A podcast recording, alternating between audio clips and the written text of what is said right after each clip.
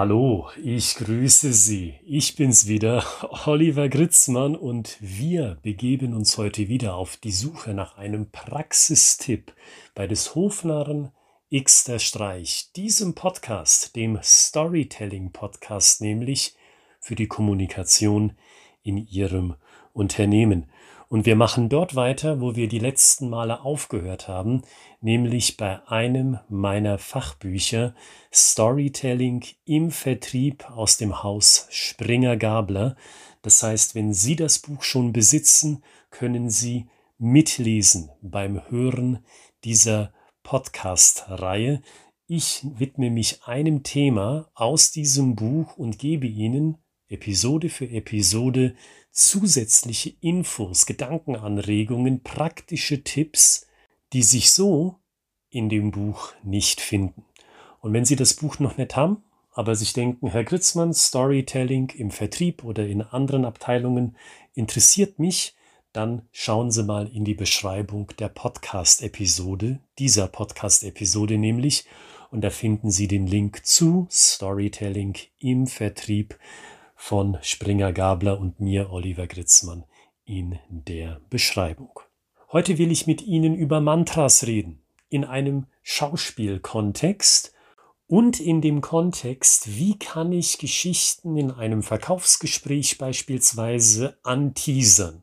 Soll heißen, auf gut Deutsch, wie kann ich denn gucken, mit wenigen Worten innerhalb von nur weniger Sekunden, ob eine Story hier in dem Moment denn angebracht ist oder ob die Geschichte, der Erfahrungswert, den ich erzählen will, überhaupt der passende ist. Weil ich erlebe das immer wieder, dass Leute skeptisch sind, dass sie sagen, ja, eine Story, ein Erfahrungswert würde ich gerne erzählen, aber ich finde in einem Vertriebsgespräch oder in einem Gespräch zwischen Produktionsleiter und Kundin ist das fehl am Platz. Vor allen Dingen, weil ich nicht weiß, wie wird denn die Geschichte aufgenommen. Von der Gegenseite. Findet die das gut, findet die das schlecht? Und um diese Angst zu nehmen, wenn Sie nicht ins Blaue, in den Nebel sozusagen hineinlaufen wollen und gucken, wirkt das oder kommt das überhaupt nicht an, möchte ich mit Ihnen über die erwähnten Mantras sprechen. Und keine Angst, das wird jetzt kein religiöses Thema, auch wenn es aus dem Buddhismus kommt. Sie wissen ja, Konfliktthema Religion, das schieben wir mal beiseite, weil darum geht es gar nicht. Das Thema Mantra, das findet sich auch im Schauspiel, meiner ursprünglichen Profession. Und Mantra meint ein Glaubenssatz, den ein Mensch, ein Charakter auf der Bühne hat, tief in sich drin. Und genau dieses Prinzip können Sie übertragen auf die Geschäftswelt. Wenn Sie jetzt im Vertrieb kommunizieren wollen, im Marketing, Produktionsleitung habe ich schon erwähnt, vielleicht haben Sie auch interne Gespräche, die Sie führen wollen, als Leiterin oder Leiter der Personalentwicklung. Der Mensch, der Ihnen gegenüber sitzt, der hat ja auch gewisse Mantren. Zum Beispiel, Digitalisierung ist nur ein Trend. Das geht wieder weg. Oder ich bin 22 Jahre im Vertrieb, mir kann man nichts mehr beibringen. Oder wenn wir von Company Culture sprechen, von Unternehmenskultur, müssen wir auch an den Spaß denken. Leute arbeiten hier, aber sie brauchen auch Spaß. Das sind Beispiele für Mantren und wenn Sie im Buch nachschlagen, also im Buch Storytelling im Vertrieb, ab Seite 15, da finden Sie weitere Beispiele für diese kurzen, knappen Glaubenssätze, die Menschen in ihren Köpfen tragen. So, und wie können Sie diese Glaubenssätze jetzt dazu benutzen, um eine Geschichte, einen Erfahrungswert anzuteasern in Ihrem Gespräch? Gehen wir nochmal von dem Produktionsleiterbeispiel aus, der mit einer Kundin im Gespräch ist zur Auftragsfertigung. Wenn Sie eine Story benutzen wollen, und diese Geschichte, diesen Erfahrungswert erstmal anteasern wollen, so zur Sicherheit, benutzen Sie die Mantras doch mal in der folgenden Weise. Sagen Sie, Frau Kundin, wie ist denn das bei Ihnen? Sind Sie ein Mensch, der sagt, bei mir kommt es allein auf den Scope an, also auf die Leistungsbeschreibung des Produktes, dass diese Leistungsbeschreibung komplett ist? Oder sind Sie der Typ Mensch, der sagt, naja, wissen Sie was, für mich ist die Einhaltung von Deadlines super wichtig. Und Sie merken, was ich da gerade getan habe. Ich habe Zitate genommen von anderen Kunden in dem Beispiel und was diese anderen Kunden dem Produktionsleiter in der Vergangenheit gespiegelt haben. Also ganz einfach ausgedrückt, ich habe das in einen oder in zwei, es war ja eine Gegenüberstellung von zwei verschiedenen Meinungen, ich habe also zwei Meinungen genommen, die der Produktionsleiter kennt, die er häufig zu hören bekommt, und habe diese beiden Varianten, diese beiden Möglichkeiten zur Wahl gestellt. In Form von jeweils einem Zitat. Sagen Sie, was für ein Typ Mensch sind Sie denn eigentlich? Sind Sie eher der Typ oder eher der Typ Mensch? Und das Gespräch könnte zum Beispiel stattfinden, weil es drohen Lieferverzögerungen. Und dann gilt es abzuwägen, gibt es wirklich Lieferverzögerungen, weil der Scope, also die Leistungsbeschreibung, tatsächlich eingehalten werden muss oder muss es nicht all das sein im Notfall, was vorher abgesprochen wurde, ist eher die Zeit wichtiger, dass das Launch-Datum eingehalten werden kann. Das ist so der große übergeordnete Kontext. Und Sie sehen auch, das ist tatsächlich ein Anteasern weil sie preschen nicht in dem Beispiel hervor und sagen, sie wissen Sie, das Problem, was Sie gerade beschreiben, was wir gerade miteinander besprechen, das hatten wir schon von einem halben Jahr oder von einem Jahr in Bremen. Und da hatte ich mit einer Kundin gesprochen, die hat gesagt, dann wären Sie ja Forscher in dem Kontext, so gesehen. Da wären Sie sofort mit einer Story dabei. Aber so teasern Sie an. Die Kundin kann sagen, naja, ich bin eher der Typ Mensch, der A oder ich bin der Typ Mensch der B oder vielleicht bin ich auch der Mensch der C, eine Alternative, die Sie gar nicht zur Wahl gestellt haben. Aber da merken Sie ja wieder was.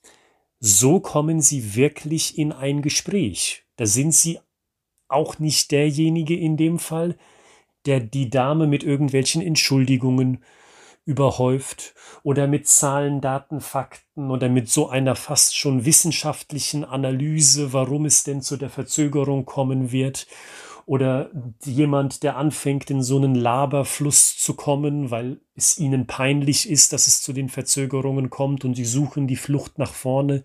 Nee, sie suchen weiterhin das wirkliche Gespräch, ein Geben und Nehmen. Ich erzähle was, ich höre zu, ich antworte darauf, ich höre zu, ich antworte wieder darauf, ganz natürlich und mit klarer Kante und mit einem klaren Bild, mit einer Geschichte eben. Und das erreichen sie über die Mantras. Und ich glaube, diese Mantras sind so kraftvoll, ich habe es eben schon vorweggenommen, weil sie dadurch eine klare Linie zeigen. Sie sprechen tatsächlich über etwas. Das kennen Sie ja auch, wenn Sie sich Entertainmentformen anschauen. Film, Fernsehen, Netflix, Theater und so weiter oder Musik, wenn Sie sich Songs anhören. In jedem dieser Fälle gibt es ja eine klare Aussage. Und deswegen sind die Songs, die Schauspielstücke, die TV-Serien, die Kinofilme dann so erfolgreich, weil sie haben so was Authentisches. Das sind klare Meinungen, die aufeinandertreffen und dann zu einer gewissen Lösung führen, je nachdem.